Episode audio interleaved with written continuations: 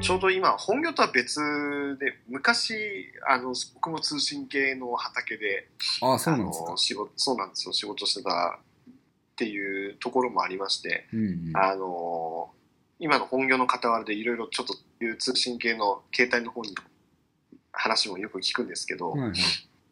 で結構今激もありますね聞いてるとつ格安シムでうん。え月額も安くなってっていうところうん。でで国も三大キャリアに関してはうん。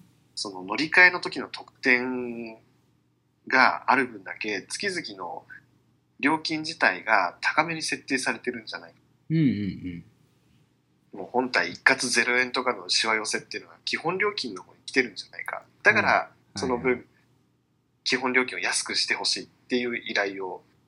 各三大キャリアにしてようやく今新プラン出てきてるっていう。流れなんですけど、あれ、なんかいろいろやっぱり最近ドコモが5月に新料金プランを出して、au も出してきましたうんし、うん。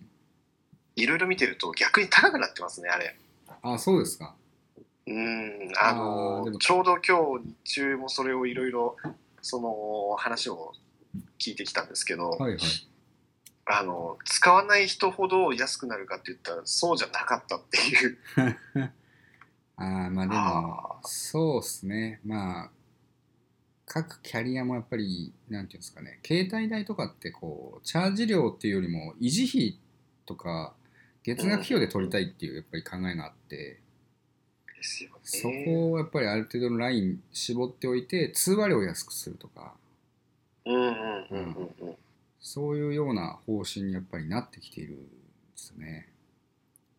なるほど。うんやっぱそうですね。通話に関しても結構シビアになってきてうんるのかなっていう、その安くはなって定額が出てきてっていうので、かなり過去と比べるとよく電話する人に関してはめちゃくちゃ安くなってますよね。うん、昔とあと法人の契約なんかもすごいですからねあの効果は、あそうですよね。うん、僕はもう完全にそこ法人の通信にいるって分かるんですけどもう競合で出てこられるともうちょっともうめんどくせえなっていうもう相手に知らんねえよっていうような感じのそのぐらいなので、うん、あれはもう抜群にすごかったんですよ革命的な定額っていうのはもう革命的でしたね、そうですよね。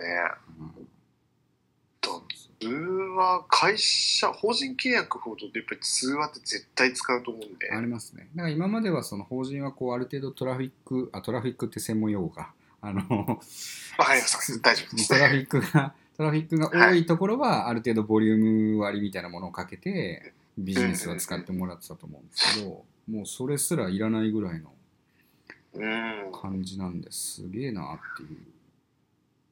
いや、すごいですよね。うん、でもはい。でも定額はだからそこがすごくでも個人でそんなにいっぱいかける人がいないうん。から、そこでバランス取ってる感じしますけどでもねなんか全体感ああ、なるほど、なるほど。うんですよね。い今、なんかそのギガ数で、いくらプラスアルファでユーザーからうん徴収できるかっていう、そういうところの部分にシフトしてるような気がす。うんうんうんまあ通信容量は年々増えてうん。ねそろそろ 5G が来ますとかって話があってとかいろんなことが来てるので。うん。うん今、そういう意味では、過渡というか、まあ変化の時期かもしれないですね。そうですね。多分これから変わっていくと思いますね。各うん。各社